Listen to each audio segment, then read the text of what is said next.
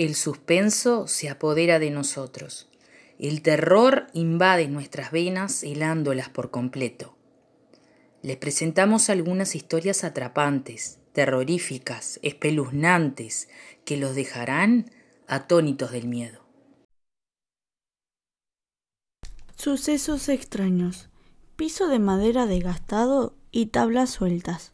El techo sucio y con musgo bajando por las paredes despintadas y negras. Ventanas aisladas de toda luz que quisiera entrar en el lugar. Una silla colocada en la penumbra. La bombilla irradiaba una luz que apenas se notaba. Los postigos de las ventanas rechinaban con el viento, haciendo que la habitación se inundara de misterio. Ya era de noche cuando un muchacho entró a la habitación y vio algo que le sacó el aliento. Un cuerpo colgaba del techo con una cuerda atada en el cuello y la garganta cortada. En el piso habían grandes charcos de sangre. Al, ver ese hombre colgado, se largó a llorar. Entre el miedo y el suspenso, se armó de coraje y al ver una silla tirada en uno de los costados, la colocó al lado del cadáver y lo descolgó. Entre llantos y suspiros, agarró su teléfono y, llamó a su amiga Carla. Carla, ayúdame, dijo asustado. ¿Qué pasó, Lucas? No preguntes, le ordenó. Bueno, ya voy. Al rato apareció Carla, una muchacha morocha y petiza. Abrió la puerta de la habitación y se encontró con su amigo tirado en el piso de madera, sujetando un cuerpo y cubierto de sangre.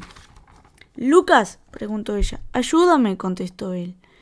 ¿Qué quieres hacer? Enterrarlo. Carla aceptó ayudarlo.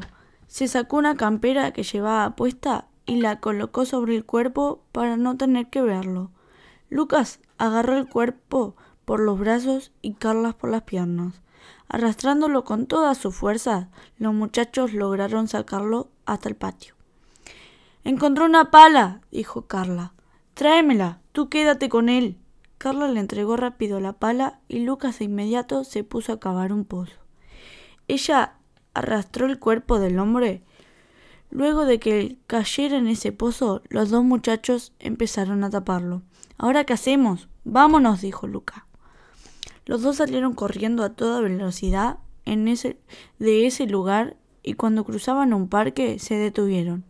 Ellos se prometieron que nunca volverían a ese lugar y tampoco hablarían del tema.